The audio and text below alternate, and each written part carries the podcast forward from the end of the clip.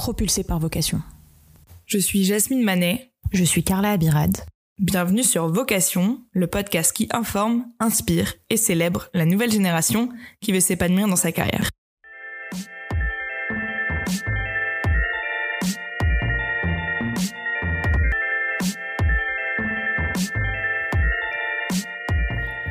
Quand j'étais en VC, pendant mes études, même en tant qu'entrepreneur, j'ai beaucoup entendu parler de l'inégalité homme-femme dans l'entrepreneuriat. Et selon le baromètre publié en février par le BCG Sista et le CNUM, en 2020, 21% des startups sont fondées par des équipes mixtes ou féminines, que 4% seulement féminines d'ailleurs. Et ces chiffres sont encore plus alarmants quand il s'agit des fonds levés, avec 90% des levées de fonds faites par des hommes. Nora, mon invitée du jour, s'en est rendu compte bien plus tôt, en 2012 dans la Silicon Valley. Nora a fait Sciences Po et un échange en Floride, et elle était partie aux États-Unis à San Francisco en stage de fin d'études à la fin. Déjà, elle se spécialisait en journalisme et médias, avec comme rêve le cinéma. Coup de foudre absolu pour les États-Unis, elle devait y rester. Mais trouver une entreprise prête à te sponsoriser ton visa et te payer, ce n'est pas une mince affaire. Par chance, peut-être par malchance, elle touche suite à un accident une belle somme qui lui permet de rester et faire un job de passion, non rémunéré certes, mais avec un visa à la clé. S'enchaînent alors quelques années dans une boîte de prod et en tant que journaliste en freelance. Nora découvre alors, pendant l'âge d'or de la Silicon Valley, le monde de la tech. Et petit à petit, le manque de femmes. Personne n'en parlait, c'était bien avant MeToo et tout ce qu'il se passe aujourd'hui, et donc quelques mois avant de devoir entrer en France, faute de visa, elle se lance dans un projet de passion, donner la parole aux femmes dans la tech en les interviewant. Ce projet est devenu un documentaire, She Started It, que Nora a tourné pendant trois ans, enchaînant les allers-retours entre la France et les États-Unis, faisant trois jobs en même temps pour réussir à vivre. Le documentaire est sorti en 2016 et alterne entre interviews sur l'entrepreneuriat des femmes et l'histoire de cinq jeunes femmes entrepreneurs suivies pendant trois ans. De productrice de films, Nora est devenue Impact Producer, un métier passionnant qu'elle exerce de que je vous laisse découvrir dans l'épisode. Dans cet épisode, on a parlé de la découverte du journalisme, du cinéma et finalement du métier parfait, celui d'impact producer pour Nora. De son envie coûte que coûte de rester aux États-Unis après ses études et de faire sa vie là-bas maintenant depuis 10 ans.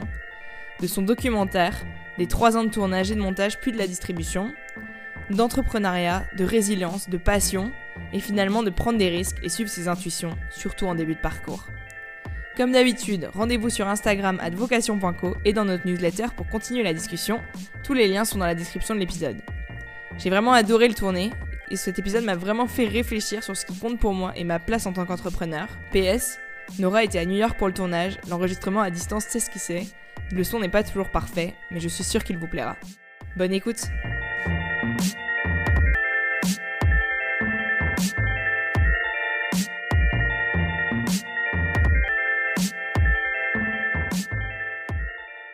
Bonjour Nora, je suis ravie de t'accueillir aujourd'hui sur Vocation. Bonjour. Pour commencer, avant d'entrer plus dans les détails de ton parcours, ton métier, ta vie, euh, je te pose une petite question préliminaire. Qu'est-ce que tu rêvais de faire quand tu étais enfant? Euh, bah déjà, merci beaucoup de m'avoir sur ce podcast. C'est super de, faire un podcast en français. Ça fait longtemps. Euh, je rêvais d'être journaliste enfant. Mais j'ai quand même eu un moment où je disais que je serais danseuse à cheval. Ça, c'était les rêves euh, plutôt vers 5 ans. Mais après, le journalisme s'est imposé très rapidement. Carrément. Ça, arrive. Hein. Moi, je rêvais d'être danseuse aussi. Donc, euh, tu vois, comme quoi. Et euh, bah, peut-être, est-ce que tu, pour commencer, tu peux me raconter justement ton parcours bah, en, en, remontant un peu, en partant du lycée. Euh, donc, euh, tu as grandi en France euh, et aujourd'hui, tu ne l'es pas. Comme tu le disais, ça fait longtemps que tu vas parler, faire un podcast en français. Est-ce que tu peux me raconter un peu le début de ton parcours? Alors, le début de mon parcours, j'étais en lycée bac littéraire. J'étais à Claude Monet et en fait, je suis assez contente d'avoir d'être allée à Claude Monet parce que j'ai rencontré beaucoup d'artistes là-bas. C'était un, lycée qui avait une forte concentration musique et après le lycée, en fait, euh, j'ai intégré Sciences Po. C'était un de, un de mes buts, un de mes rêves. Donc, j'ai travaillé pas mal pendant le lycée euh, à ça. Donc, je savais, voilà, il faut que je fasse tel concours, il faut que je fasse tel euh, dossier pour rentrer en prépa. Si jamais je l'ai pas au premier tour et qu'il faut que je rentre après la prépa, donc j'avais j'avais tout ce parcours un peu en tête et j'ai réussi à rentrer à Sciences Po. Je crois que maintenant c'est très différent le le système, mais à l'époque, c'était juste après bac. Et j'ai fait, j'ai passé cinq ans à Sciences Po. Pourquoi Sciences Po? Vraiment, ça correspondait pour moi au, au, rêve du journalisme où je me suis dit, bon, euh, si je veux travailler dans ce métier, dans ce domaine, euh, Sciences Po, c'est vraiment le l'école qui s'imposait euh, à l'époque. Maintenant, bon, il y a beaucoup de choses qui se passent en France qui sont intéressantes parce qu'on voit que beaucoup de nos professeurs était euh, était franchement euh, franchement pas pas joli. Donc euh, quand on voit que mes profs d'économie c'était DSK, mon prof de hum, de sciences politiques, c'était Duhamel, qui est maintenant accusé de pédophilie. Euh, voilà, c'était nos professeurs. Donc, c'est juste un petit mot pour dire que l'élitisme, ça a ses limites dans le sens où c'était mon rêve d'intégrer Sciences Po euh, à l'époque et on, on savait pas tout ce qui se passait derrière, euh, voilà, derrière le, la, la, la, belle couverture glamour de, de l'élitisme à la française. Bien sûr. Bah, euh, est-ce que tu peux, euh, mis à part ces coulisses, mais me raconter un peu ton parcours à Sciences Po et comment tu t'es approprié aussi bah, ce journalisme du coup que tu visais absolument euh, en tant que que métier, enfin comment ça s'est déroulé, comment est-ce que tu t'es spécialisé? Tu m'as vite fait parler d'un échange en Floride. Est-ce que tu peux m'en dire plus? Oui, euh, bah, l'échange en Floride, pour moi, ça a été vraiment déterminant. Et je sais que Sciences Po euh, mettait un fort accent sur euh, l'année à l'étranger. Et c'est une des meilleures choses qu'ils ont fait. Euh, J'espère que c'est le cas maintenant dans d'autres écoles, que d'autres écoles peuvent offrir cette opportunité. Parce que ça, ça a changé énormément de choses, ouvert beaucoup de portes. C'est-à-dire que les deux premières années de Sciences Po, j'étais vraiment focalisée sur euh, la recherche, sur euh, le Moyen-Orient, sur le journalisme. Et je me suis dit, voilà, c'est ce que je vais faire. Euh, et puis, j'avais quand même derrière, euh, dans un coin de ma tête, la passion pour le cinéma et pour les médias. Et je ne savais pas que ça pouvait concorder journalisme et cinéma dans le documentaire. Je ne savais pas vraiment que c'était un, métier que je pouvais viser, que je n'avais pas euh, fait ça comme étude. Et, euh, et, du coup, quand je suis partie euh, en Floride, à l'université de Floride, euh, c'est là que j'ai pu un peu découvrir euh, l'esprit à l'américaine. Euh, tout est possible, on peut tenter des choses, etc.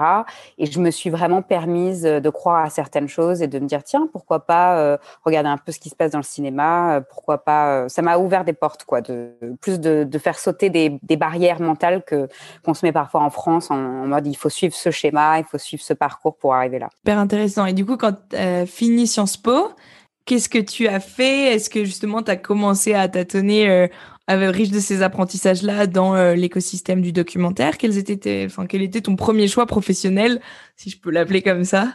Pendant les études, j'étais honnêtement un peu paumée. Euh, et je pense que ça, c'est important de le rappeler pour les, les gens qui disent euh, Ouais, il faut que j'ai un plan tout tracé. Parfois, je regarde ce que d'autres ont fait qui étaient très déterminés euh, de bout en, en, but. Et moi, c'était pas le cas parce que j'ai vraiment vacillé. Je suis rentrée à Sciences Po en voulant faire du journalisme. Les deux premières années ont été difficiles parce que hum, honnêtement, l'état d'esprit était, était, compliqué. La plupart de mes amis proches euh, étaient rentrés euh, via les conventions ZEP et ils souffraient beaucoup de, bah, de l'élitisme, encore une fois, euh, voire du racisme, etc., qui se passait à Sciences Po. Et c'était pas mon cas directement, mais je ressentais un espèce de décalage. Il y avait un brassage assez étrange parfois de, de, choses qui faisaient que je me sentais pas toujours à ma place euh, à l'école et que je doutais un peu de mes capacités. Donc les deux premières années, j'étais un peu bon, qu'est-ce que je vais faire? Est-ce que je est-ce que je peux y arriver? Euh, Et euh, l'année en Floride a vraiment permis de, comme je disais, d'ouvrir les horizons. Et c'est là que je me suis dit bon, je vais je vais tester des, des choses un peu différentes. Donc j'ai fait un stage pendant cette année à l'étranger euh, dans une euh, une non-profit, une ONG à Washington euh, qui était qui s'appelait Search for Common Ground et euh, ils existent toujours d'ailleurs. Et je me suis focalisée là-bas sur les médias. Donc c'est-à-dire que j'ai j'ai pas du tout été chercher un stage en journalisme ce qui était soi-disant ce que je voulais faire. J'ai pas été chercher un stage euh, dans le la la recherche du Moyen-Orient. C'était aussi un des domaines qui m'intéressait dans lequel je pensais éventuellement me diriger. Et je me suis dit, bon, tiens, cette ONG, ils font des trucs intéressants. Et je peux me focaliser sur les médias là-bas. Ils m'avaient permis de faire un projet documentaire. Donc voilà, j'ai fait ça. Et ensuite, bah, très rapidement, je me suis professionnalisée un peu par hasard pendant mon master, je me suis, encore une fois, j'ai pas choisi le master journalisme. Parfois, je regarde parce que maintenant, je fais beaucoup de choses liées au journalisme. Je me dis, mais qu'est-ce que je foutais? Mais en réalité, c'est c'est des petits détails qui ont qui m'ont amené là où je suis. C'est que le master que j'ai choisi, l'école de la communication, qui était tout nouveau, euh, je crois que c'était leur deuxième ou troisième promo. Euh, j'ai décidé de l'intégrer, de postuler euh, parce qu'ils avaient un lien fort avec tout ce qui est cinéma, média. Voilà, c'était ce qui me correspondait le plus à ce moment-là. Et finalement, c'est pas plus mal parce que hum, c'est grâce à ce master, je crois que j'ai été mise en contact avec Viadeo. Je les ai pas contactés. C'était à l'époque le réseau social professionnel concurrent LinkedIn. Et pendant ma première année de, master, euh, ils m'ont contacté en disant on a reçu votre CV, donc j'imagine par le, le biais de cette école. Et, et j'ai fait un apprentissage pendant euh, voilà euh, tout mon master, j'ai fait un apprentissage chez Viadeo, ou peut-être la deuxième année seulement, je crois. La deuxième année. Et donc du coup ça, ça m'a ouvert les portes par la suite parce que c'est grâce à Viadeo que je suis repartie aux États-Unis. Ils avaient un bureau à San Francisco. Dès la fin de Sciences Po, j'ai pu obtenir un stage dans leur bureau à San Francisco. Et c'est aussi ce qui m'a dirigé vers le film que j'ai fait ensuite sur les femmes dans la tech, puisque c'était euh, mon premier pas dans euh, la technologie que je ne connaissais pas du tout. Donc c'est vraiment un peu la, la, sérendipité, comme on dit. Prochaine question, c'était, bah, tu es re... aujourd'hui tu vis aux États-Unis. Pourquoi et quand est-ce que tu es reparti Du coup, tu, tu commences à répondre à ma question. Euh, donc là, tu étais parti en stage. Euh, c'était quoi tes missions? Désolée, le chat ne s'arrête plus. Et donc, quand ton stage s'est terminé, euh, du coup, est-ce que tu t'es posé la question de rentrer en France? Sinon, bah, qu'est-ce que tu as fait en fait? Quand, Alors, quand j'étais chez Viadeo pendant mon année de master en apprentissage, j'ai fait des choses qui n'avaient rien à voir ni avec mes compétences ni avec ce qui m'intéressait au départ. Donc, c'est vraiment je, je, dis ça juste pour euh, reparler de la sérendipité parce que mon rêve, c'était Canal Plus à ce moment-là. Le, stage de deuxième année, ou l'apprentissage, je me suis dit, il faut que je rentre à Canal+. J'avais fait tous les trucs de Sciences Po, de euh, les, portes ouvertes, les rendez-vous, tout ça. Je me suis dit, ok, euh, c'est le but. Et en fait, quand ce, ce, cette opportunité euh, chez Viadeo s'est présentée, c'était en relation presse. Euh, voilà, donc euh, un lien qui est un peu vague avec les médias, enfin pas vague, un lien plutôt direct, mais pas du tout ce qui m'intéressait à la base, euh, relation presse. Mais le fait, encore une fois, qu'ils aient un, une possibilité à l'international, c'est vraiment, euh, c'est bizarre. Je suis allée à l'interview et je me suis dit, je sais pas, je le sens bien.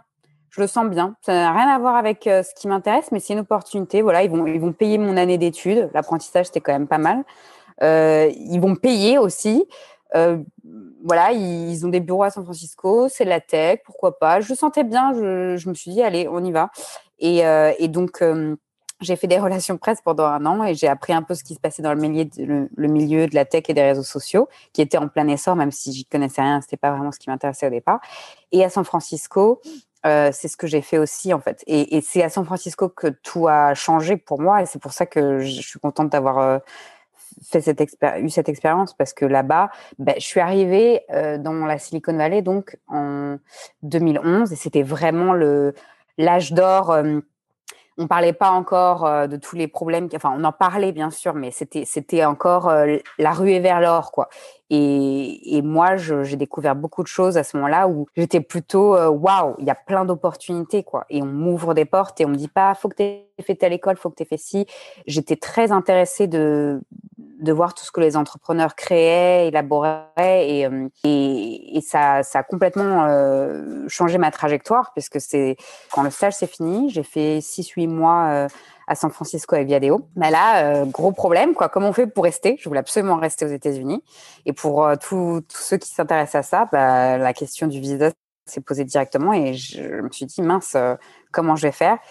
Et en fait, j'ai eu de la chance entre guillemets je n'arrivais pas à trouver de stage dans les médias, ce qui m'intéressait. Je cherchais boîte de prod, YouTube création, etc. Parce que personne ne voulait sponsoriser un visa. Là, tu cherchais un CDI du coup Non, je cherchais un, je cherchais un stage. Je suis euh, techniquement, j'aurais dû chercher mon premier job. Euh, puisque ça faisait 6-8 mois que j'avais quitté Sciences Po, mais je savais que ça allait être impossible sans, sans visa. Je me suis dit, OK, je cherche un stage. Euh, il faut, le plus important, c'est que quelqu'un te fasse un visa pour rester aux États-Unis. Un stage payé, quoi. Je me suis dit, je, voilà, je vais faire juste tenir six mois. Il faut que, faut que je sois ensuite, je me rende indispensable et qu'on me propose un job. Mais il me fallait le visa pour rester. Je voulais absolument rester. Et ce qui s'est passé, c'est qu'en fait, j'ai eu un accident de voiture. Et le, système des États-Unis, le système américain étant ce qu'il est, vu que je me suis fait renverser, en fait, euh, j'ai euh, j'ai obtenu de l'argent de la part de l'assurance de la personne qui m'a renversé. Et je me suis retrouvée à me dire bon, bah, ma mère m'a dit écoute, euh, si ton but c'est absolument de rester, que personne ne veut te faire un visa, si tu as, si si as cette somme d'argent qui vient te tomber dessus, pourquoi pas euh, proposer euh, de, faire un stage non payé Les stages non payés, c'est tout un, un micmac. Mais à l'époque, c'est ce qui m'a permis de rester. J'ai trouvé une boîte de prod via, via une connaissance. Je faisais des cours d'écriture à l'époque, de cours d'écriture de théâtre. C'était un hobby. Et la professeure m'a dit, tiens, un ami à moi qui bosse dans le théâtre, qui a une boîte de prod, euh, peut te faire euh, un visa, il cherche une stagiaire, euh, il n'a pas de sous. je fais OK. Ok, ah, mais c'est franchement c'est incroyable et donc là tu t'es retrouvé donc en stage non payé dans cette boîte de prod euh, donc là, tu découvres en plus du coup le monde de la prod. Euh, qu'est-ce que tu faisais concrètement et quelle était la phase d'après pour rester vraiment à plein temps? Parce que du coup c'était quand même le but. C'est vrai que quand on y pense, enfin encore une fois j'envie les, les, gens qui ont un, but clair et qui y vont parce que quand on regarde tout ça, on se dit pourquoi elle, aurait juste dû aller en école de cinéma tout simplement. Mais en fait non parce qu'il y a plein de choses différentes qui m'intéressent. Donc je me retrouve un an après ma diplomation à faire un stage non payé euh, et pour la première fois dans le domaine qui m'intéressait prioritairement à l'époque, c'est-à-dire le cinéma, donc on dit ok, la fille, elle est un peu à la ramasse, quoi. Euh, il lui a fallu du temps pour euh, enfin se retrouver sur un, plateau de tournage, mais voilà. Et donc je me retrouve sur des plateaux de tournage parce que c'était une petite boîte de prod, mais ils faisaient quand même des productions. Et c'est là que j'ai appris un peu la base de plein de choses que j'aurais pu apprendre, soit en école de cinéma, soit si je m'étais mis à faire des films avec mes potes, comme beaucoup de gens en faisaient. Mais euh, ça m'a permis aussi de voir la partie business parce que j'étais embauchée pour euh, tout ce qui était partenariat, marketing, un peu vague, parce qu'encore une fois, euh, j'avais fait école de la communication, mais bon, marketing, marketing je ne savais pas trop ce que ça voulait dire. Mais je me suis retrouvée à faire je me suis retrouvée à faire euh, bah, des relations de presse comme ce que j'avais appris chez Viadeo, c'est-à-dire essayer de, trouver des journalistes qui pourraient parler de nos projets. Je me suis retrouvée à faire euh, euh, les réseaux sociaux que j'avais appris aussi chez Viadeo. J'avais fait ça, le blog, euh, que j'avais fait aussi appris à faire chez Viadeo. Et bon à l'école de com on apprend quand même un peu les bases de la com. Euh, et je me suis retrouvée à bosser sur le site internet. Pareil c'était une de mes missions chez Viadeo. Donc toutes ces, ces choses là mais à côté j'ai pu apprendre un peu la base de voilà le business d'une boîte de prod comment ça se passe sur un tournage etc c'est vraiment hein, une suite logique d'événements où tu disais bah du coup grâce à Viadeo tu as pu aller aux États-Unis. En fait ce que tu as appris en stage chez Viadeo t'a permis d'avoir cette enfin en tout cas d'être pertinente sur cette opportunité là et justement bah, je te redonne la parole pour euh, arrive la fin de ce stage non rémunéré, en plus dans la ville de San Francisco, qui, je sais pas si elle était déjà à l'époque, mais très très chère. Forcément, ça a dû être toujours dans un coin de ta tête de, à la fois, comment est-ce que tu as géré, euh, enfin, du, je sais pas si tu pensais qu'il pouvait t'embaucher à la fin, par exemple. Oui, c'est vrai. Bah, C'était vraiment la question et, tu fais bien de, rappeler euh, l'enchaînement où les compétences acquises à telle expérience ont permis ensuite d'avoir de, cette autre expérience parce que c'est vrai que encore une fois, peut-être que j'aurais pu y aller plus directement si j'avais fait des études différentes ou des stages différents. Mais vu que j'étais intéressée par beaucoup de choses, j'étais intéressée par le cinéma, par le journalisme, par l'impact, c'est-à-dire comment on, aide euh, l'activisme, quoi.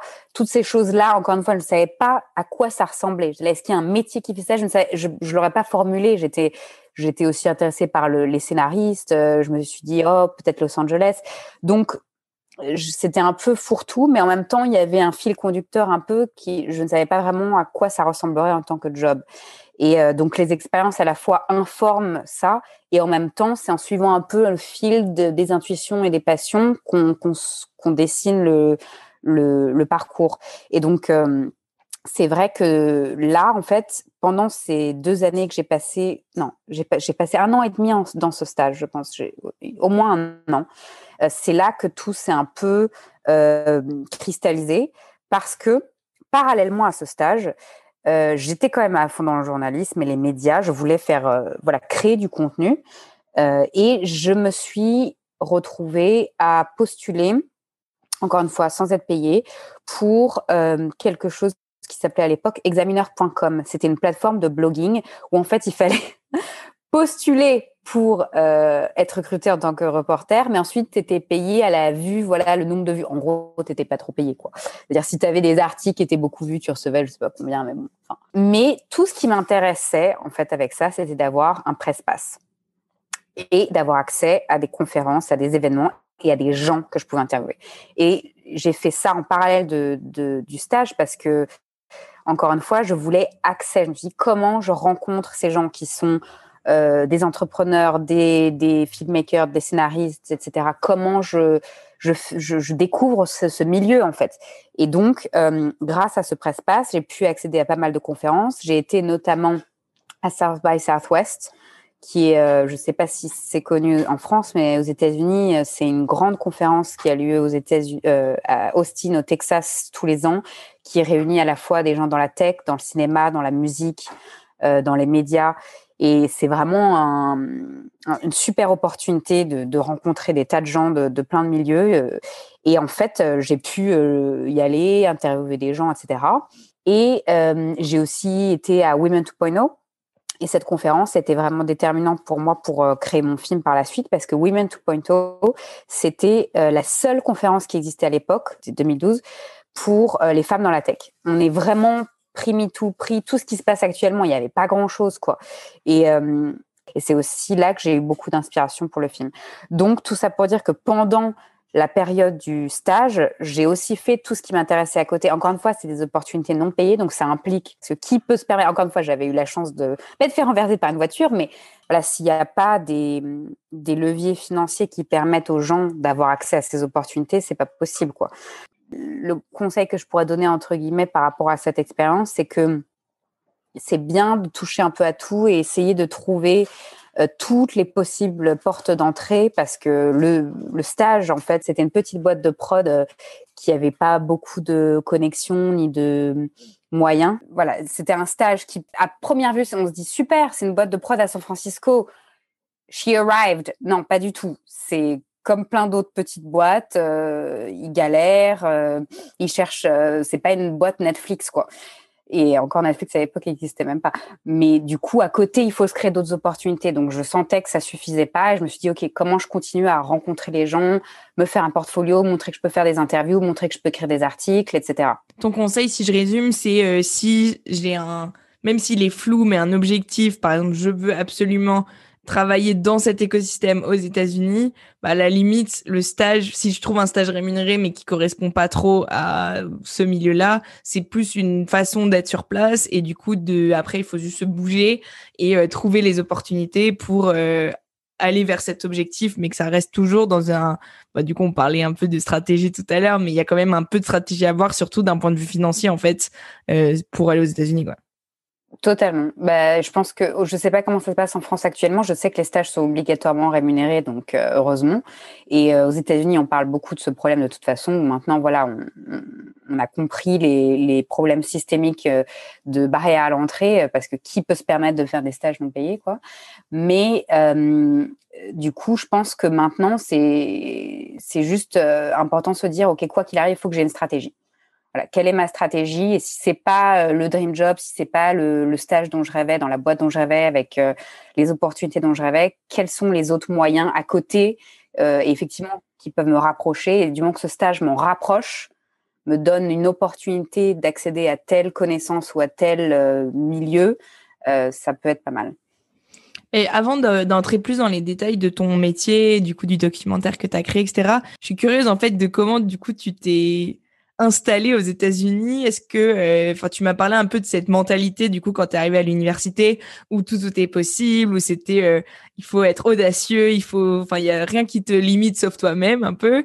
Et puis c'est l'image qu'on a beaucoup des Américains euh, depuis la France. au fur et à mesure de ton, de ta vie, donc là ça fait presque dix ans du coup que tu que tu vis là-bas.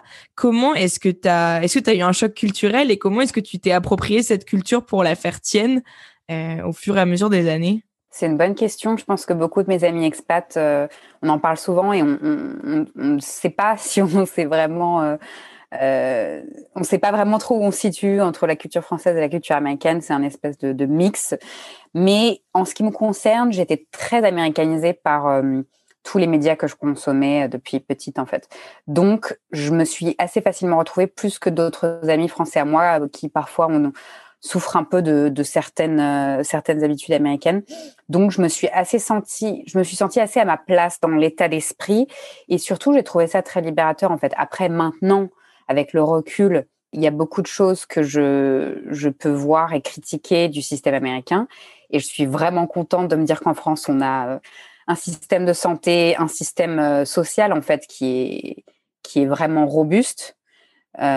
Mais euh, j'étais à l'époque pas du tout consciente de ça. En fait, je pensais juste aux opportunités euh, de hum, libération de la parole et euh, du fait de ne pas être euh, obligé de suivre un parcours. Et c'est cet état d'esprit qui m'a vraiment plu et que j'ai tout de suite embrassé en fait. Donc là, tu vis à New York, si je me trompe pas, et tu étais aux États, à San Francisco pour commencer. Comment est-ce que tu as tu as changé de ville, tu as construit ta vie à différents endroits. Si je me trompe pas, euh, tu étais aussi engagé dans la campagne euh, électorale de Biden. Comment est-ce que tu te tu t'es autant intégré et comment est-ce que tu as vécu cette vie aux États-Unis quoi? C'est vrai que je me considère assez intégrée comparé à peut-être euh, d'autres d'autres expats. Donc je me suis fait des amis américains, j'ai travaillé avec des Américains et j'étais aussi très euh, déterminée à l'idée de, ne pas seulement me faire des amis français. Après, honnêtement, euh, mon, support system, comme on dit ici, mon, voilà, mon réseau de soutien le plus fort, mes amis les plus proches ici sont des expats, des Français.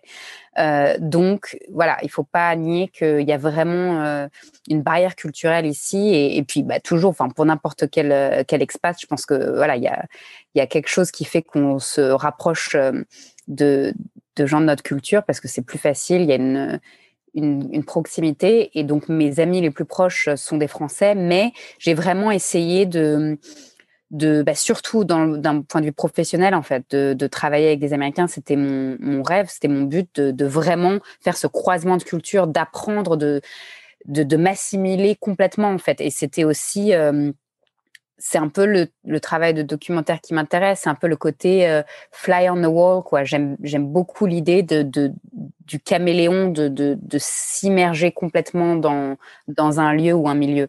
Donc, ça faisait partie de ma personnalité aussi, je pense. Mais, euh, comme je disais, sans mes amis français, je pense que j'aurais pas tenu 10 ans et heureusement qu'ils sont là, quoi. Sur, euh, d'un point de vue professionnel, je pense que c'est vraiment intéressant de, s'immerger aussi et du coup de travailler avec des Américains parce que c'est un, style différent. Et euh, donc c'est pour ça que j'ai vraiment essayé de faire ça.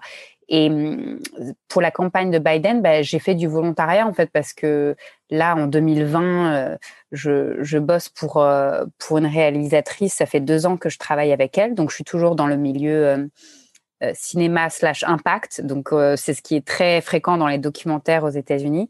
Mais à côté, j'étais très intéressée aussi par l'activisme et par le fait de, de me rendre utile sur le terrain. C'est quelque chose qui m'a toujours plu. Donc, euh, j'ai juste en fait euh, cherché toutes les opportunités de volontariat possibles.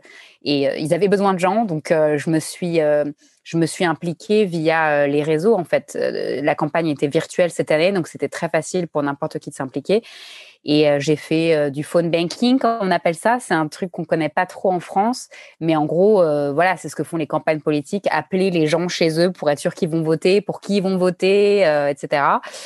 c'est des techniques qui sont connues des gens du milieu, mais aux États-Unis, il y a vraiment une culture de l'activisme très spécifique, une culture de l'activisme politique et du lobbying très spécifique euh, que j'ai appris sur le terrain en fait. Et c'est des choses que bah, qu'on m'avait jamais apprise en France. Encore une fois, j'étais pas euh, forcément euh, impliquée là-dedans en France, donc peut-être que ça aurait été différent. Mais euh, il y a vraiment un côté, l'engagement aux États-Unis, le côté DIY, do it yourself, dont je parlais, qui est voilà, tu te débrouilles, on va t'apprendre, euh, on va t'apprendre les techniques du terrain euh, et t'y vas quoi. Et, euh, et, le côté, tout le monde peut être activiste. Encore une fois, c'est juste qu'en France, pour moi, c'était un truc qui il fallait être dedans, il fallait connaître les bonnes personnes. Et c'est peut-être ma barrière personnelle. Hein. Peut-être que c'est mon propre biais et que c'était pas du tout le cas. Mais arrivé aux États-Unis, moi, je me suis sentie libérée de me dire, allez. Je peux un peu tout tenter, quoi. Et encore une fois, c'est peut-être plus une barrière personnelle que culturelle, mais je pense qu'il y a quand même ce côté que j'ai retrouvé dans la campagne de Biden. Euh, voilà, tout le monde, du moment que tu as un, téléphone, du moment que tu as, la, volonté, du moment que tu as, on, va, on va t'apprendre euh, comment devenir euh, un lobbyiste, on va t'apprendre à faire ci, à faire ça, et, et ensuite tu te débrouilles et tu peux monter les échelons si, si tu débrouilles bien. quoi. C'est la culture euh, américaine de base, quoi, qui est la raison pour laquelle on est encore là. Malgré tout, les, mm, tous les obstacles qui font que, honnêtement, les États-Unis sont un pays très difficile. Et maintenant, je, comme je disais, je regarde avec beaucoup d'appréciation toutes nos, nos avancées socialistes en France et je me dis, bon, bah voilà, c'est le pays où, où, je vais euh, certainement retourner au final. Euh, il y a voilà, il y a des avantages ici qui font qu'on est toujours là, sinon je serais rentrée depuis longtemps. C'est une super façon de le dire, c'est clair. Euh, pour enchaîner, en fait, ma question, c'est aujourd'hui, est-ce que tu peux me raconter vraiment quel est ton métier? Donc tu as découvert euh, par euh, ces stages différents métiers, différents secteurs, notamment dans le cinéma, tout le monde de la conférence, de la tech, peut-être de la place des femmes dans la tech, mais peut-être avant d'aller plus dans les détails de ton documentaire, de comment il s'est construit, etc., si, on, si tu pouvais m'expliquer quel est ton métier aujourd'hui, comment tu gagnes ta vie et comment est-ce que tu as appris ce métier que tu ne connaissais pas du tout à la base? Euh, alors le job que je fais, je ne sais pas s'il existe en France exactement, quoique j'ai rencontré récemment des gens qui ont lancé le premier groupe Impact Social Club en France dans le cinéma. Donc c'est en train de se faire, mais c'est un job qui n'existait pas non plus il y a quelques années ici aux États-Unis, mais qui s'est très rapidement développé. Ça s'appelle Impact Producer. Euh, Qu'est-ce que ça veut dire? Euh, produire de l'impact, c'est un beau mot fourre-tout, mais en fait, euh, dans le milieu du cinéma, euh, aux États-Unis, la distribution est très différente, c'est-à-dire qu'on ne dépend pas forcément des, salles de cinéma et d'un réseau traditionnel à la française. On peut faire beaucoup de distribution, creative distribution, qu'on appelle ça, où en fait on va aller vendre son film à des écoles, à des universités, euh, à des non-profits, à des ONG. On va aller faire des, des, des tas de, comment dire, de, de projections communautaires. Et encore une fois, c'est des choses qu'on peut faire en France, mais c'est beaucoup moins développé parce qu'on a un réseau en France, encore une fois, qui a ses qualités, soutenu par euh, des fonds pour euh, aider les films à être vus en salle. et aux États-Unis, parce qu'il n'y a pas tout ce système public d'aide, euh, c'est un peu euh, le western, quoi. Voilà, tu te débrouilles pour euh, que ton film soit vu. et donc, ça a donné place à tout ce système de creative distribution qui est comment faire en sorte que ton film soit vu par des audiences que tu ne peux pas forcément auxquelles tu ne peux pas forcément accéder si tu n'es pas sur HBO ou Netflix ou quoi. Et le job principalement de impact producer, c'est très lié au domaine du documentaire mais c'est aussi quelque chose qui est en train de se propager à Hollywood avec les films euh, à message, comme on dit. Mais dans le milieu du documentaire, c'est en fait tout simplement de faire en sorte qu'un film qui a un message d'engagement ou qui a, se veut engagé euh, puisse connecter avec les audiences qu'il veut euh, qu'il veut comment dire informer ou, impacter ou, ou, ou empower. Et désolé du franglais et, euh, et, aussi faire en sorte que ce film puisse euh, remplir entre guillemets son agenda euh, politique ou son, agenda d'engagement. Donc, on peut appeler ça de la propagande, mais c'est pas forcément ça. Mais c'est pour ça qu'aux États-Unis, il y a tout un système de documentaires en fait très engagés qui vont voilà, te montrer pourquoi il ne faut pas soutenir telle euh, boîte, pourquoi euh, il ne faut pas manger de la viande, pourquoi euh, il se passe ça dans le milieu dans le milieu de comment dire du pétrole. Voilà, tu as, tout plein de documentaires très engagés qui sont liés à ce qu'on appelle des impact campaigns. Et l'impact campaign, c'est là que le impact producer est mis en avant pour, en gros, faire du project management. c'est vraiment un, un métier fourre-tout. On va à la fois faire du marketing, on va faire de l'outreach, comme on appelle ça, c'est-à-dire euh, contacter beaucoup de gens et réfléchir stratégiquement aux gens qui pourraient soutenir le film, créer des partenariats, euh, réfléchir aux audiences qui peuvent faire avancer le film, etc. Donc c'est, je, dis project management parce qu'en fait c'est vraiment un métier où il faut euh, jongler avec beaucoup de choses et, et qui est pas forcément très créatif. Mais ce qui est très intéressant, c'est qu'il permet de faire en sorte qu'un film soit vu par les personnes qu'il espère, euh, avec qui le film espère dialoguer, et aussi que le film remplisse euh, son, agenda, euh, son agenda agenda, voilà, je dis agenda, mais en français, comment on ça, remplisse son rôle, en fait, le, le, but dans lequel il était créé, voilà, sa mission. Si le film a une mission d'impact, comment faire en sorte que cette mission soit remplie? C'est le rôle de l'impact producer. Et comment, d'un métier qui n'existe même pas en France, comme tu me le dis, est-ce que tu es arrivé à faire ce métier et à l'apprendre, sachant que tu le fais encore aujourd'hui euh, Donc euh, peut-être que tu peux m'en dire un peu plus? Bah en fait, c'est arrivé par mon film, donc on, parlera peut-être de mon film après, mais donc quand j'ai réussi euh, à, avec ma cofondatrice Insia Sayed à faire à terminer enfin le film She Started, donc un, un long métrage documentaire sur les femmes dans la tech, les femmes entrepreneurs qui est la plus grosse partie en fait de mon expérience professionnelle. Euh, je me suis retrouvée en fait à devoir faire tout ça pour mon film. Et c'est comme ça que j'ai appris à faire ça. Et c'était c'était pas encore tellement en vogue mais c'était quelque chose qui se faisait. Bah, mon film est sorti en 2016 euh, et donc de 2016 à 2018, je me suis retrouvée à faire ce job moi en fait, c'est-à-dire que j'ai arrêté d'être filmmaker à plein temps, qui était soi-disant la base que je voulais faire. Hein. Donc encore une fois, les métiers se retrouvent d'une façon euh, avec la sérendipité où on ne sait pas forcément euh, vers quoi on se dirige, mais je me suis retrouvée à, à ne plus être filmmaker à plein temps pour en fait distribuer mon film euh, et euh, surtout m'assurer que la mission euh, soit remplie. C'est-à-dire que le but, c'était de, de faire parler sur le sujet des femmes entrepreneurs, de faire en sorte que les choses changent pour que ce soit plus facile pour elles.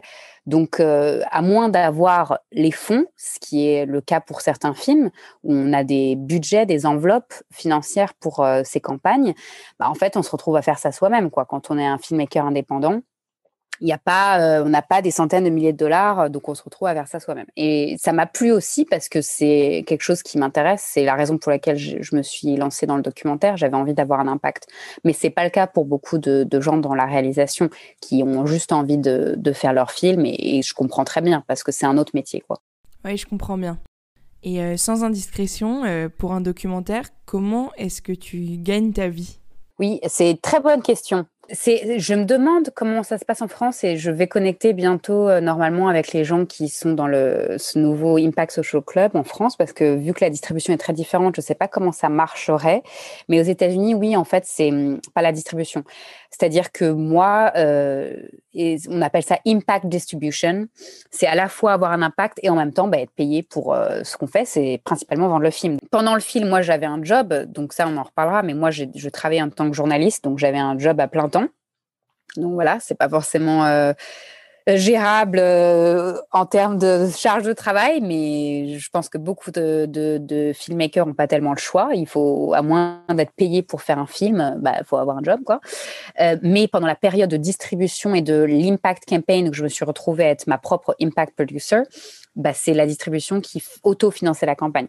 C'est-à-dire qu'on vendait beaucoup le film à des entreprises. Ça a été un une de nos plus grosses sources de revenus, Google, euh, Uber, Disney. Euh. Donc euh, les entreprises dans la tech, comme je disais, que ce soit Google, Uber, Disney, Apple, etc., les entreprises, des grosses entreprises, en fait, étaient très intéressées de voir le film. Et ce qu'on vendait, c'est des screening licenses. Donc c'est une licence pour montrer le film en groupe. en, en, grand groupe, donc c'est pas du tout, c'est l'inverse de montrer le film euh, à la maison euh, sur une plateforme de streaming. Donc il y a des, licences spécifiques euh, qui, correspondent à ça, qui permettent aux gens d'organiser des projections en groupe ou pour des groupes, pour des entreprises, pour des écoles. Et ça permet en fait de générer plus de revenus parce que une licence, ça peut aller de voilà, 100 balles à 1000 1000 dollars quoi. Tout dépend encore une fois, c'est du capitalisme pur. Hein. tout dépend de, de comment dire ton ta place sur le marché. Est-ce que tu es un film en demande? Nous, on était un film en demande parce qu'il n'y avait pas énormément de contenu sur les femmes dans la tech. Est-ce que tu es un film dont certaines audiences ont les moyens de que certaines audiences ont, les, ont le moyen de, de, sponsoriser? Donc nous, c'était le cas parce qu'une grande partie de notre audience, c'était des, des boîtes de la tech qui ont parfaitement les moyens d'acheter ces licences. Donc voilà, c'est différent pour d'autres films. Mais on s'est retrouvé euh, à cette intersection de, choses qui ont fait que c'était euh, c'était une bonne source de revenus pour nous. Et l'éducation aussi, encore une fois, en France, je ne sais pas si ce serait possible, mais c'est une très grande source de revenus pour beaucoup de documentaires beaucoup de documentaires et de films aussi, euh, tout simplement, aux États-Unis sont bien vendus dans les universités. Et c'est des universités qui ont des budgets pour acheter ces médias. Et c'est encore une fois, c'est pas du euh, 9,99 c'est des licences pour toute une université qui sont en général environ 350 dollars ou euh, voilà, c'est le, le, donc tu, tu multiplies tout ça et si tu fais bien ton taf et si tu t'allies aussi à des distributeurs qui t'aident. Nous, on a fait les deux. On a eu à la fois des distributeurs et on a fait ça nous-mêmes. Bah, en fait, tu peux, tu peux euh, gagner ta vie, quoi. Donc ça, c'est ce qu'on a fait pendant deux ans. Mais maintenant, je travaille pour une autre euh, réalisatrice qui a fait, euh, qui a fait plus ou moins la même chose dans un autre domaine, les femmes dans la restauration. Et elle, en fait, elle me paye et elle a, elle a les moyens de me payer parce que pareil, elle a des, des sources de revenus qui viennent notamment de, de distribution dans euh, des boîtes. Euh, voilà, il y a beaucoup de, de boîtes dans le, le food industry qui, qui, soutiennent son film, que ce soit euh, Pepsi, que ce soit US Food, etc., qui achètent son film en fait. Et donc, elle s'est permise d'avoir un revenu plus beaucoup plus élevé que n'importe quel euh, petit film euh, indépendant pourrait avoir. Et c'est comme ça qu'elle arrive à, me payer. Moi, ça fait deux ans que je travaille pour elle. Mais ça, c'est une exception. Parce que c'est pas évident pour la plupart des films indépendants euh, de faire ça. Et de pouvoir payer quelqu'un pour faire une impact campaign pendant deux ans, c'est rare. Donc maintenant, il y a de plus en plus de sources de hum, grants, quoi, de, bourses euh, pour aider les films indépendants à euh, financer ce genre de campagne. Et ça, c'est vraiment le but pour nous dans notre industrie, et j'espère en France, d'avoir euh, à la création du projet un budget dédié pour le marketing du film et pour la distribution et pour l'impact, où ensuite, en fait, on peut embaucher quelqu'un qui peut être payé pour faire tout ça, parce que sinon, c'est un peu le bordel, quoi. Arrêtons de tourner autour du pot, du coup venons-en au cœur du sujet, à ton documentaire. Ma première question, c'est euh, comment créer un documentaire en fait? Quelles sont les étapes? euh, Qu'est-ce qui, par quoi il faut commencer. En plus, je sais que tu avais un job en même temps, donc euh, explique-moi comment, quand on l'a jamais fait, est-ce qu'on crée un documentaire en plus indépendant? Oui, bah écoute, pour le documentaire, on a appris tout ça un peu sur le tas aussi. Donc, donc c'est un message pour tous ceux qui, encore une fois, ont peut-être les, barrières ou le syndrome de l'imposteur tel que je l'avais euh, en France en me disant il faut que j'ai fait telle école, il faut que j'ai fait tel euh, stage, etc. Parce qu'en fait, ma cofondatrice, Insia Sayed, euh, avait aussi un parcours de, journalisme et elle plus directement parce qu'elle était diplômée d'une école de journalisme bah, de Columbia à New York. Et, et moi, en fait, j'ai commencé j'ai commencé à travailler en tant que journaliste, en tant que correspondante pour Usine Nouvelle. Euh, donc, on partait toutes les deux plutôt de ce parcours-là, en fait. Euh, donc, pour retracer dans le contexte, on était euh, tout à l'heure en train de parler, on parlait du stage. Et en fait, quand j'étais en stage dans cette boîte de prod, bah, au fur et à mesure, tu m'avais posé la question bon, est-ce que ça va se déboucher en CDI C'est quoi la, prochaine étape? Bah, c'est là que c'est là que tout s'est joué parce qu'en en fait, je n'ai pas pu euh, trouver de job à long terme, un CDI ou ça n'existait pas aux États-Unis. Hein. Euh, et je me suis retrouvée un peu le bec dans l'eau en mode bon, ça fait un an, un an et demi que euh, je bosse gratuitement pour cette boîte de prod. j'ai appris pas mal de choses. À côté de ça, j'ai bossé en tant que journaliste et j'ai eu accès à pas mal de conférences et de gens. J'ai pu créer un peu un portfolio. Mais bon, maintenant, euh, la, comment dire, la, somme que j'avais eue grâce à mon accident euh, est en train de disparaître. Je ne peux plus vraiment me permettre de vivre de ça. Il faut que je trouve euh, un job, quoi. Et en fait, En fait, je cherchais, j'ai beaucoup cherché. Là, c'est 2012. Et je cherche partout, sauf que, encore une fois, le problème du visa fait que c'était très difficile de décrocher un job où on m'aurait sponsorisé mon visa. Donc, j'arrive à la fin de, ce visa de stage, juin 2013. Et c'était ça l'échéance. C'était je vais devoir rentrer en France. Donc, quelques mois avant ça, avril 2013, quelques mois avant la fin de mon visa où ça sonnait la fin de mon expérience américaine. Voilà, ça fait deux ans, un an et demi, deux ans que je suis partie. Bon, va falloir rentrer parce que je peux pas rester. Je me suis lancée un peu dans le last hurrah, comme on appelle ça, le dernier, la dernière chance, le projet de la dernière chance. Et c'était plus, euh, je, je pensais pas, pensais pas du tout que ça allait me permettre de rester. C'était juste un peu un dernier, euh, un dernier projet passion, quoi. Et c'était, voilà, ça fait euh, quelque temps que je fais du reporting dans la tech, que je vois ce milieu, que je vois qu'il y a beaucoup de femmes dans la tech qui sont pas vraiment mises en avant, dont on raconte pas les histoires, et que c'est un milieu très masculin. c'est ce que j'avais vu dans mon reporting avec les articles que j'avais fait à droite à gauche. Et en fait, je me suis dit bon, pourquoi pas faire une série d'interviews sur des femmes entrepreneurs dans la tech et des femmes ingénieurs et mettre, les mettre en avant, en fait. C'est mon job en tant que storytelleuse, en tant que journaliste. Et j'ai démarré ce dernier projet les quelques mois avant de devoir quitter les États-Unis. Et je me suis retrouvée à interviewer ces femmes. Et en fait, il y avait un vrai sujet derrière parce que ça n'avait pas été fait. C'était pas, encore une fois, c'est 2013, c'était pas du tout le cœur des médias, c'était pas du tout central, quoi. C'était un vrai manque. Et je me suis retrouvée à, interviewer quelqu'un qui faisait un peu figure de mentor pour moi, qui s'appelait Hermione Way, qui était une journaliste et créatrice de médias à l'époque, qui, voilà, si on la Google, Hermione Way, elle a fait plein de trucs vraiment cool. Elle était dans la tech et c'était un peu une, une mentor, quoi. C'est-à-dire que je regardais ce qu'elle avait fait, je me disais, waouh, j'aimerais bien suivre son parcours. C'était aussi une amie. Donc, je l'interviewe pour cette série, pour cette, ce projet. Et c'est là qu'en fait, elle me dit un truc qui m'a complètement débloqué. Elle me dit, mais Nora, pourquoi tu fais juste ce projet un peu à l'arrache comme ça pour ce, cette plateforme examiner.com qui te paye même pas Pourquoi tu fais pas un, film documentaire? Tu es passionné par le cinéma, tu, tu, rêves de faire des films. voilà, pourquoi tu fais pas un vrai projet de film quoi? C'était le déclic. Euh, et, je pense que c'est important de rappeler qu'on ne fait pas tous nos projets et nos, avancées professionnelles en vase clos. Quoi. Les, les interactions qu'on a avec les gens dans notre entourage, c'est hyper utile. Et moi, j'ai jamais eu vraiment de mentor euh, dans mon parcours et c'est quelque chose que j'aurais vraiment aimé avoir et qui même aujourd'hui. Mais il y a quelques personnes qui peuvent parfois faire figure de mentor, même si c'est pas vraiment officiel. Et j'ai eu de la chance que cette personne que j'admirais, que qui était une amie, euh, m'a donné un peu cette confiance en moi à ce moment-là et ce coup de pied au cul aussi en fait. Hein. Donc, euh, je me suis lancée, quoi. Et c'est là que tout a changé parce que j'ai quitté les États-Unis en juin comme le visa le demandait, j'avais pas vraiment le choix. Et ensuite, j'ai fait bon, bah en fait, je repars. et je suis repartie. en fait, pendant trois ans, euh, j'ai fait des allers-retours. Pendant trois ans, euh, j'ai fait des allers-retours. Je vivais à moitié aux États-Unis, à moitié en France, juste dans la limite de ce qui était légal, en fait.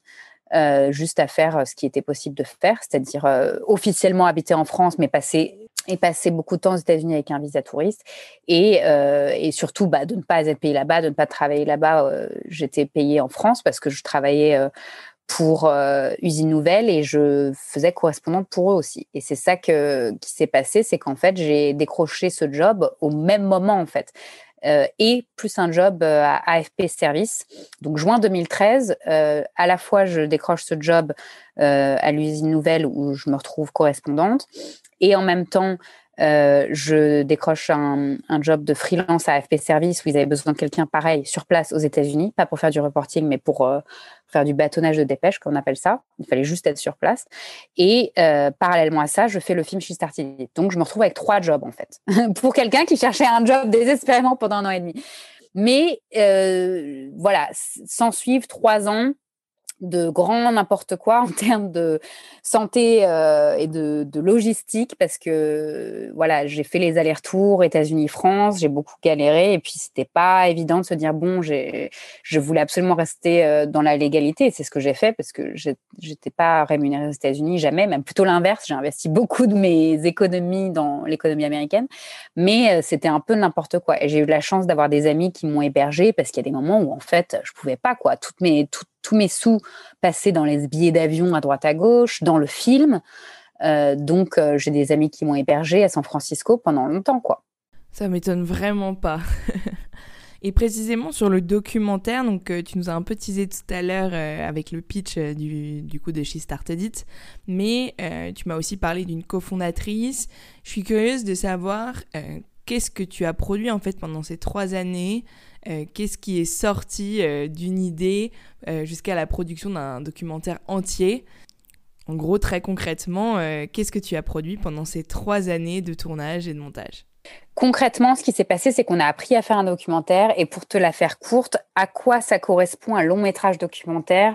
C'est à la fois beaucoup d'interviews et c'est aussi, nous, on a fait ce qu'on appelle un character driven, c'est-à-dire euh, on a suivi des protagonistes et c'était pas juste un exposé. Il y a beaucoup de documentaires qui peuvent être comme une espèce de dissertation. Tu vas interviewer des experts, tu déroules le fil de ta pensée, tu as même de la narration. Nous, on a fait à la fois des interviews d'experts, mais on s'est focalisé sur des jeunes femmes entrepreneurs qu'on a suivies pendant plusieurs années. Donc, ça a rendu à la fois le film euh, plus intéressant et je pense euh, le succès du film vient de là. Il y a, à ma connaissance, aucun autre film qui n'a fait ça pour l'instant. Il y a un film sur Netflix qui a peut-être euh, fait ça, mais personne n'a suivi des femmes entrepreneurs pendant 2-3 ans comme on l'a fait, en fait, parce que c'est franchement difficile. Euh, ça nous a demandé beaucoup de boulot, d'énergie et de financement.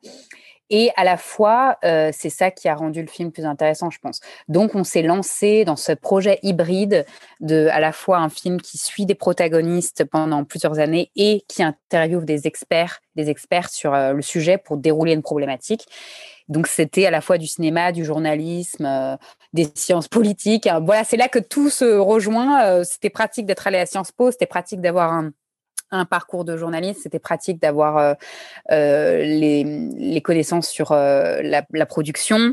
Tout ça, c'est un peu rejoint et j'ai eu la chance que Insia, ma cofondatrice et la co-directrice, la co-réalisatrice du film, était hyper solide aussi là-dedans parce qu'elle s'est retrouvée à faire production, réalisation et on a appris beaucoup de choses en le faisant en fait. Et on a eu des, des, advisors, des, des, gens qui nous ont conseillés, qui nous ont beaucoup aidés. On a monté une équipe on s'est allié à des gens euh, qui savaient ce qu'ils faisaient. Hein. et donc, une bonne partie du boulot en tant que producteur, c'est lever des fonds. Parce que euh, il nous fallait voilà, des, une, monteuse euh, exceptionnelle, des, des caméramans, caméra-woman, parce qu'on a fait une partie nous-mêmes, mais ce n'était pas notre métier.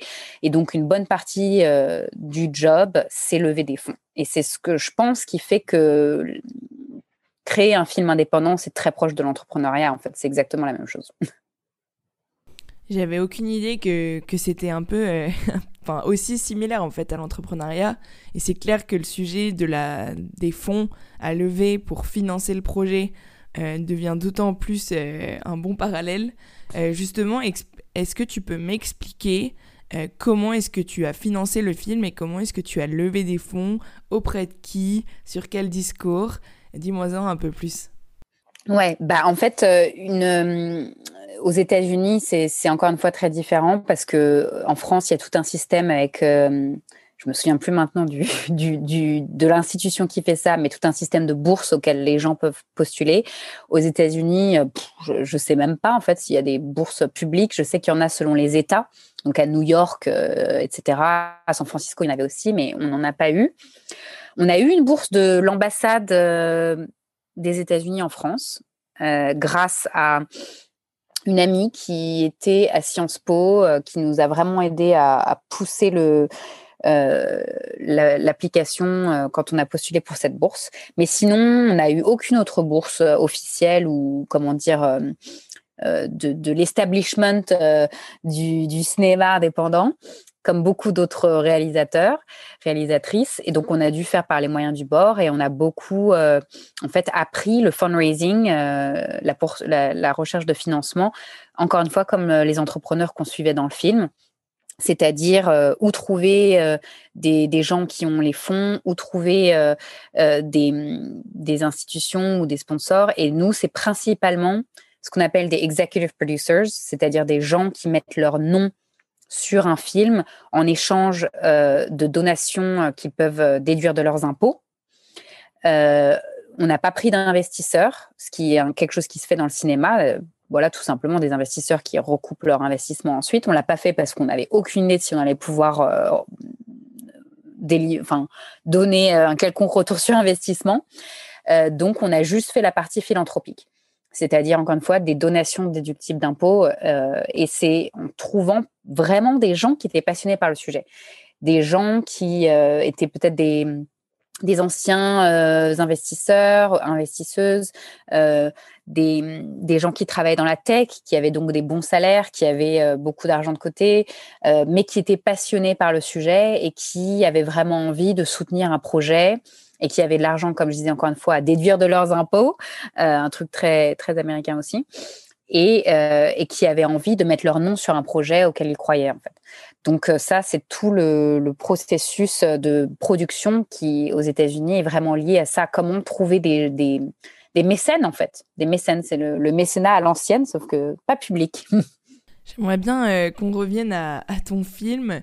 Est-ce que tu peux me raconter assez rapidement euh, l'histoire du film tel qu'il est, tel qu'il était à la fin et le message dont tu m'as parlé dans ton métier du fait de devoir porter euh, une mission et devoir faire rayonner la mission euh, du film euh, en tant que impact producer.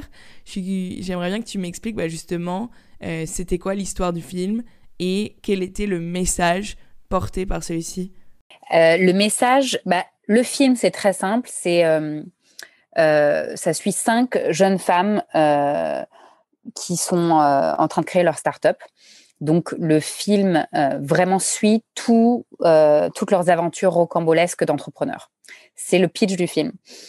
Euh, après, on a vraiment deux personnages principaux. Voilà, donc le film suit surtout Stacy et Tui qui venaient du Vietnam et Stacy qui venait de l'Arizona. Et, et, on suit toutes leurs aventures en fait en termes de d'entrepreneuriat, c'est-à-dire euh, créer leur équipe, euh, les obstacles, les réussites, euh, essayer de trouver des financements, essayer de, de pitcher leurs projets, etc. Et on s'intéresse aussi à elles en tant que personne, bien entendu, puisque c'est tout ce qui fait l'intérêt d'un film, hein, c'est leur, leur personnalité, leur, leurs problèmes familiaux, etc. Donc c'était ça le, le, le projet central du film, en fait, c'est dessiné au fur et à mesure, parce qu'au départ, on était vraiment parti sur un truc un peu plus académique, mais plus euh, voilà avec beaucoup d'experts, euh, beaucoup de. On a interviewé d'ailleurs des super entrepreneuses qui ont parfois n'ont même pas euh, été retenues dans le film final parce que au fur et à mesure qu'on a suivi Stacy et Twee, leurs histoires ont pris en ont pris l'ampleur et quand on a fait des test screenings, euh, quand on a commencé à avoir vraiment euh, de la matière à montrer qu'on avait monté, les gens répondaient beaucoup plus, euh, raisonnaient beaucoup plus avec le parcours de Stacy et Twee, parce que bah, forcément, entre un, film d'interview où tu es, bon, es intéressé, mais ensuite la vie de deux personnes que tu découvres, auxquelles tu t'attaches, il n'y a pas photo. Donc, on a dû vraiment, et c'est ça qui est important à savoir pour le documentaire, c'est que ça se crée vraiment pendant la production et pendant le montage. C'est très différent d'un film hollywoodien ou d'un film de fiction qui est écrit à l'avance, où bien sûr on peut trouver des choses au tournage et au montage, mais le documentaire c'est un processus très long en fait. Et nous, par comparaison, euh, c'est pas si long en fait. On a filmé pendant trois ans, filmé et monté pendant un bail. On a commencé 2013, le film est sorti en 2016. Donc ouais, on a filmé et monté pendant trois ans. C'est en fait assez court comparé à d'autres projets de documentaires euh, qui sont encore une fois centrés sur des protagonistes et pas seulement des interviews. Donc le film euh, euh, à la fois parle des, hum, problèmes systémiques liés à l'entrepreneuriat des femmes, au, sexisme dans la tech, surtout via les interviews, mais aussi par les expériences de ces, jeunes femmes, mais aussi vraiment montrent leurs aventures. Donc, c'est pas seulement sur le sexisme dans la tech. C'est pour ça que le film parle aussi beaucoup aux, hommes, en fait, qu'ils voient, parce que c'est une aventure d'entrepreneur, en fait. Super intéressant. Je savais pas du tout que c'était vraiment en avançant qu'on construisait un documentaire, surtout si celui-ci, comme le tien, euh, suit euh, des personnages principaux, comme tu m'expliquais tout à l'heure. Et euh, j'aimerais bien, si, si tu avais trois, deux, trois conclusions à partager, qui sont celles du film et le message global que, qui a émergé au fur et à mesure du tournage et de la production, quel serait-il? Alors le, message principal du film, en fait, c'est intéressant parce qu'on ne s'y attendait pas forcément. On a démarré, comme je disais, avec un projet un peu plus, bah, moins ambitieux, peut-être un peu plus académique, voilà, de de montrer un peu toutes les, inégalités dans ce domaine et de montrer aussi bah, tout ce qui était euh, intéressant dans l'entrepreneuriat et d'encourager les jeunes femmes. C'était vraiment le but. On a démarré ce film avec en tête l'idée, on veut encourager et inspirer d'autres euh, jeunes filles, surtout euh, dans à l'école, à se lancer là-dedans. Mais ensuite, on a découvert en faisant le film à quel point bah, c'était difficile euh, pour ces entrepreneurs. Et le message du film est vraiment devenu la résilience. Et c'est quelque chose qui est au cœur de l'entrepreneuriat. c'est vraiment voilà comment on se relève après les obstacles et comment on, on continue malgré les obstacles. C'est ça le principe via Stacy et Twee, ces deux personnages principaux qui ont ces deux, personnes qui ont vraiment euh, relevé beaucoup de difficultés, on a pu montrer ça. Et c'était pas forcément ce à quoi on s'attendait. On ne savait pas forcément quel serait le message central, ni l'entrepreneuriat. En fait, on ne savait pas forcément exactement à quoi ça correspondait. On l'a découvert aussi via ce film. Et euh, on a beaucoup montré le film en école. Et c'était euh, ça qui, a résonné le plus avec beaucoup de, d'étudiants et de jeunes filles aussi. Et c'était euh, c'était le but du film. Donc de ce côté-là, on a réussi au moins, euh, la boucle a été bouclée, même si on n'a pas forcément pu montrer waouh, c'est génial, l'entrepreneuriat, c'est trop cool, tout le monde devrait s'y lancer parce que le film montre bien que c'est vraiment galère. On a aussi pu montrer voilà le cœur de n'importe quel n'importe quel projet, c'est cette résilience qu'on peut apprendre à laquelle on peut, euh, même si on se dit, voilà, je suis pas résilient, c'est quelque chose qui s'apprend, qui se pratique comme un muscle qui, qui on peut s'entraîner à ça en fait. Et le but, c'était d'aider plus de, jeunes filles et de jeunes femmes, de femmes tout court, mais avec un but éducatif, à euh, développer ce muscle et à se, à prendre courage en fait pour, euh, pour relever les défis quoi. Ça me donne envie de te poser la question sur, sur les personnages principaux. C'est quand même engageant euh, d'être filmé en plus dans, ton, dans ta vie personnelle, dans ton intimité, euh, cinq personnes pendant trois ans. Euh, comment est-ce que tu as trouvé ces femmes et, comment est-ce que tu les as convaincues pour faire partie de l'aventure? Bah, c'est une bonne question parce que c'est ce, choix euh, était déterminé par euh, l'inspiration principale du film, c'est-à-dire encore une fois que notre but c'était assez éducatif. C'est pour ça d'ailleurs qu'on avait tout un projet d'impact derrière de distribuer le film dans le milieu éducatif. Et euh, ça a influencé le choix, c'est-à-dire qu'on voulait, on s'est dit voilà si j'ai 15 ans, comment est-ce que quel genre d'histoire me donnerait envie? On s'est dit il faut que les personnages principaux, il faut que ces, protagonistes soient soit un peu comme la grande sœur, quoi. Faut que je, je puisse voir son histoire, me dire oh ça pourrait être moi et euh, me sentir un peu proche de ce qu'elle traverse, quoi. Et du coup, ça fait qu'on a, on s'est focalisé sur des des jeunes femmes, c'est-à-dire que le film, même s'il y a des interviews avec euh, des, des, femmes de, tout âge et de beaucoup d'expériences différentes, l'expérience principale est, est, assez, voilà, elles ont entre 22, entre 21 et 27 ans, je crois. Donc, euh, Stacy euh, avait, je crois, ouais, 21 ans quand on a commencé à la filmer. Donc, le but, c'était vraiment d'avoir ce côté un peu grande sœur et un peu coming of age, comme on appelle ça, ce style de film. Euh, et parallèlement à ça, il faut aussi des gens qui sont intéressants. C'est-à-dire que le but d'un documentaire centré sur des protagonistes, bah, il faut entre guillemets tomber amoureux des personnages. C'est des gens qui sont soit charismatiques, soit qui ont une, façon de de parler ou une histoire qui, qui, va accrocher enfin, l'audience. Quoi. Donc, on a eu vraiment de la chance de rencontrer des personnes qui correspondaient à ça. On les a rencontrés un peu via nos pérégrinations de journalistes. Tui, Tui Trong, qui est de, qui était vietnamienne. Euh, on l'a rencontrée bah, Women 2.0, cette conférence dont je parlais plus tôt de femmes dans la tech. Et c'est la première personne que j'ai rencontrée en, avril 2013 qui m'a vraiment inspirée pour faire le film. Elle débarquait du Vietnam et euh, elle a fait sa présentation euh, à San Francisco. Elle a vraiment une personnalité incroyable et, et tout de suite, son, histoire et sa, personnalité ont fait que c'était quelqu'un qui, qui était un personnage principal. Et Stacy, euh, c'est Insia, ma cofondatrice, qui en a entendu parler parce qu'elle avait euh, vendu une start-up euh, très jeune. Elle avait non seulement levé des fonds auprès de Richard Branson, qui est un, bah, un entrepreneur très célèbre. donc déjà, c'était une première chose. Et ensuite, elle avait réussi à vendre sa start-up à 21 ans.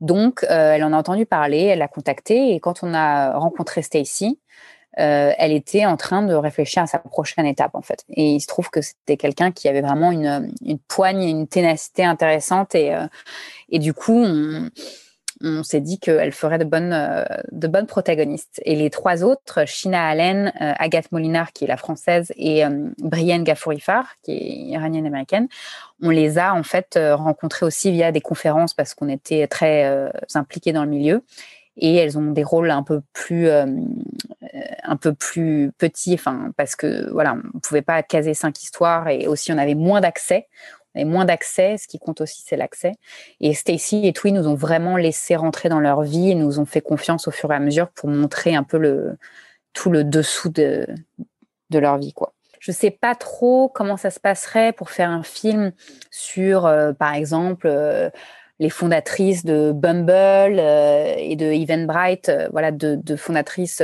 qui ont fait des IPO, etc., qui sont très très établies, très, qui ont beaucoup de succès, parce que aussi, bah, pour faire un film documentaire intéressant qui est centré encore une fois sur des protagonistes, c'est pas juste des interviews. L'accès, c'est ça qui est le plus important. Il faut que les gens te laissent rentrer dans leur vie, te parlent de leurs difficultés. Et quand tu es entrepreneur, premièrement, euh, bah, tu vraiment pas envie de montrer que ça va pas, parce que tout le but, c'est de vendre ton truc. Et deuxièmement, donc ça implique comme une sorte de vulnérabilité, de courage et de prise de risque. Et deuxièmement, si tu es plus établi ou que tu as des, contraintes très spécifiques, voilà, tu as, des shareholders, tu as des, financiers, etc., bah, tu n'as pas forcément la possibilité de montrer tout ça. Quoi. Donc, euh, c'est aussi ça qui fait qu'on s'est intéressé à des, à des, entrepreneuses émergentes quoi, qui, qui ont pris le risque. Sur ce euh, muscle de la résilience dont tu me parlais, euh, est-ce que tu as un conseil sur comment le, muscler, le travailler, le développer euh, Je pense que c'est un point, euh, en tout cas un conseil qui pourrait servir à beaucoup d'entre nous. Donc preneuse de tes apprentissages sur comment développer sa résilience, comment combattre le syndrome de l'imposteur et avoir confiance en soi, surtout dans les moments difficiles. oui, alors un sujet quand même que je voudrais mentionner parce que le film, notre film parle un peu de ça. On parle des inégalités systémiques, hein, on en parle.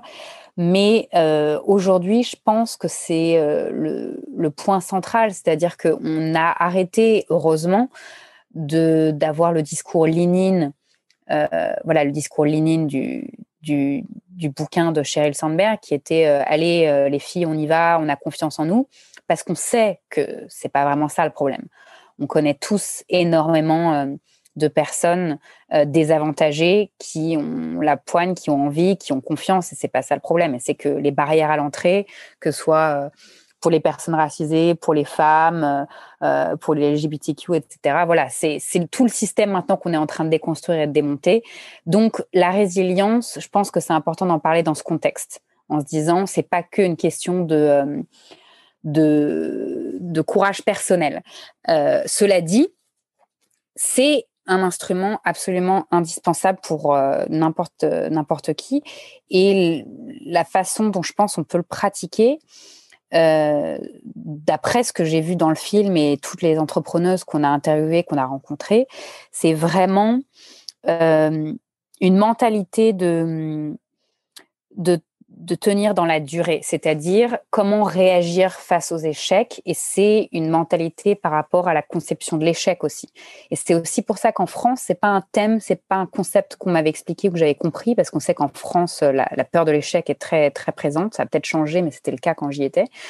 Et euh, c'est vraiment regarder les obstacles, euh, regarder les, difficultés avec euh, plus un côté, voilà, comment on rebondit, comment on, résout ce problème, comment on réagit pour ne pas être complètement euh, crushed, mais au contraire transformer cette difficulté en opportunité ou au moins, même si ça ne devient pas une opportunité et que c'est juste bah, la grosse galère, euh, comment se relever et, donc du coup, je pense que c'est vraiment travailler à, à recalibrer sa perception des obstacles, des difficultés, des échecs.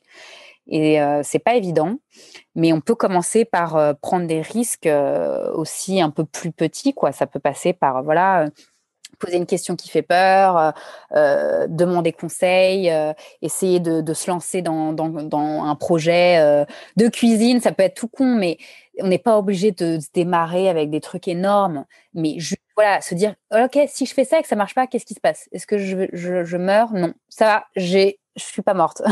Donc, euh, des petites choses comme ça au fur et à mesure. Mais ce qui est très important aussi, je pense, c'est d'être bien entouré. Et ça, c'est quelque chose dont toutes les entrepreneuses, tous les entrepreneurs qu'on a interviewés euh, mentionnent. Le support system, comme on dit, le réseau de soutien. C'est absolument impossible de faire quoi que ce soit et de travailler à sa résilience et de devenir plus résilient euh, et de d'avoir un projet qui réussit euh, sans un système de soutien. Et ça ne veut pas forcément dire euh, des parents riches, un mari ou quoi.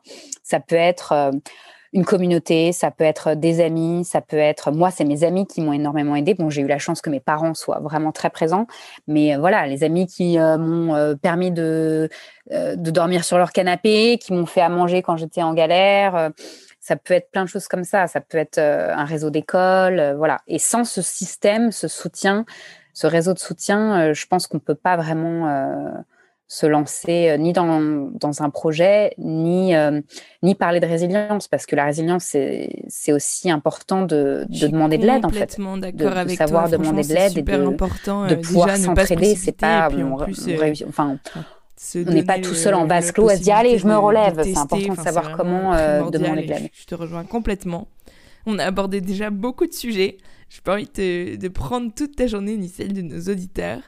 Euh, mais là, euh, pour finir notre discussion, j'aimerais bien que tu me m'expliques où tu en es aujourd'hui, comment tu te projettes pour la suite?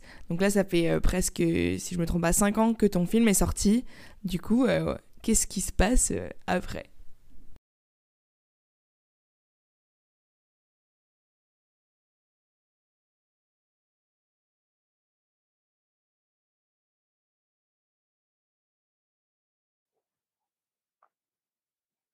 Euh, bah donc pour alors c'est vrai qu'on a abordé tellement de sujets et j'ai un parcours tellement euh, comment dire alambiqué en gros pour pour boucler la boucle du parcours, depuis la sortie de She Started en 2016, j'ai ensuite fait deux ans, euh, comme on disait, d'impact campaign où j'ai distribué le film et travaillé à l'impact sur le thème des femmes entrepreneurs dans la tech.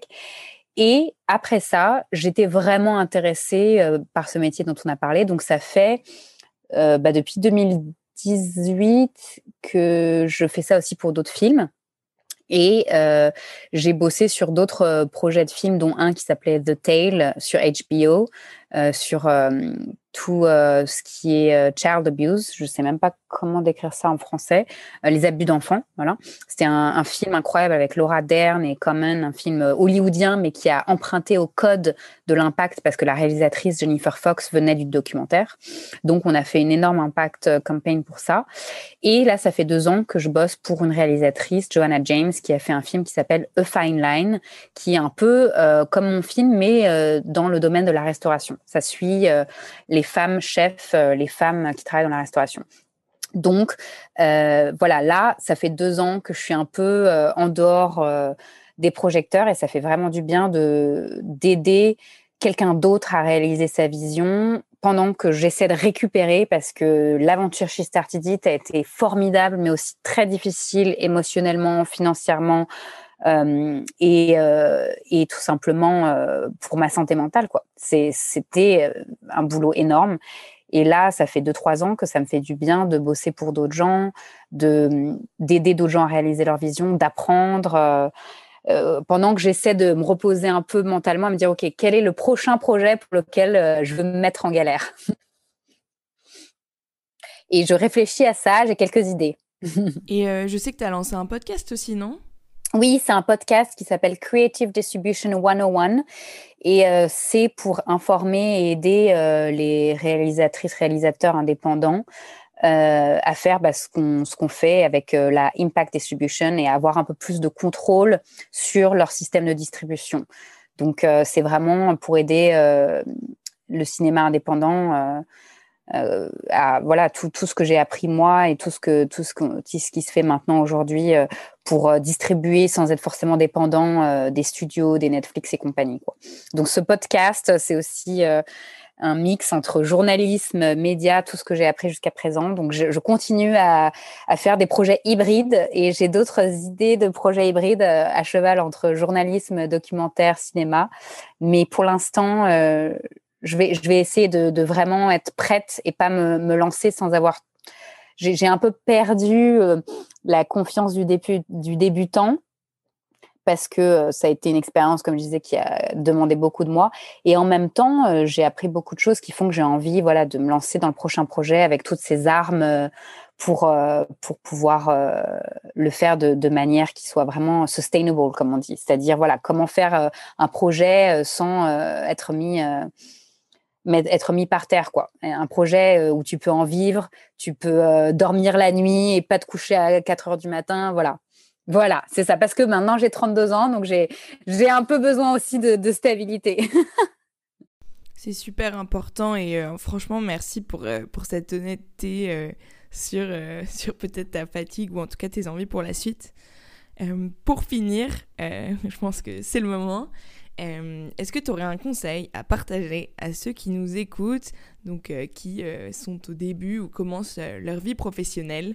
Qu'est-ce que tu aurais à leur dire?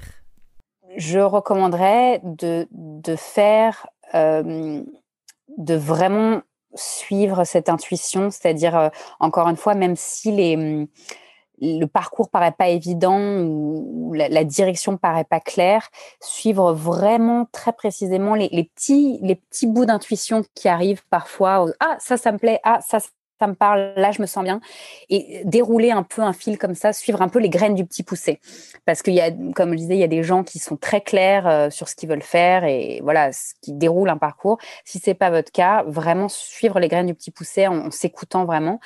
Et je dirais même si là, aujourd'hui, alors qu'il est, j'ai un peu perdu cette confiance du débutant et j'ai envie d'être très préparée euh, pour mon prochain projet. Euh, au contraire, je pense que si vous, êtes jeune diplômé, ah là, c'est le moment de se casser la figure, quoi. C'est le moment d'y aller, c'est le moment de, euh, de, prendre des risques, de se lancer, parce que justement, c'est c'est, le moment où on, on, peut faire ça de manière un peu plus, pas inconsciente, mais plus, plus, plus improvisée et plus voilà. Donc je conseille de, se lancer à fond et, de prendre des risques et euh, de s'entourer de gens qui vont vous soutenir là-dedans surtout. Merci beaucoup Nora pour tous ces conseils, ce témoignage, ton récit, euh, tous tes partages. Euh, donc je pense qu'on a, qu'on a couvert pas mal de sujets. avant de, de, de, raccrocher, enfin de terminer cette interview, est-ce que as quelque chose, est-ce qu'il y a quelque chose dont on n'a pas parlé, euh, qu'on n'a pas évoqué ensemble, que tu aimerais ajouter euh, pour le mot de la fin? Euh, juste que j'espère, j'espère vraiment que qu'on va continuer à parler de des, barrières systémiques parce que c'est vraiment le sujet moi qui m'intéresse aujourd'hui principalement et, et de déconstruire un peu ce mythe self-made woman, self-made man et de de encore une fois ce, cette culture américaine que que j'aime beaucoup et pour la, la, raison pour laquelle je suis là, euh, mais essayer aussi de voilà de voir comment on peut construire une société collectivement plus plus solidaire. Ça, je pense que c'est c'est la prochaine étape pour que justement plus de ces jeunes diplômés puissent se lancer euh, puissent se lancer euh, euh, un peu plus facilement. Super. Merci beaucoup Nora pour pour ton temps et je te souhaite une excellente journée. Merci beaucoup à toi.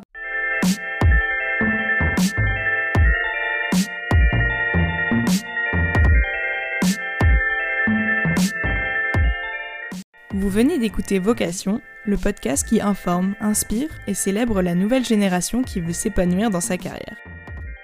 Je suis Jasmine Manet et tous les dimanches à 18h, avec Carla Abirad, nous sortons un nouvel épisode. Vous pouvez vous abonner sur toutes les plateformes de podcast, nous laisser plein de petites étoiles et surtout en parler autour de vous, c'est vraiment ce qui nous aide le plus à se faire connaître.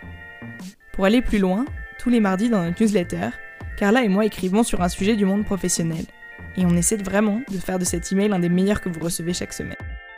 En prime, on rajoute des ressources, des inspirations et des offres pour vous aider à construire votre carrière.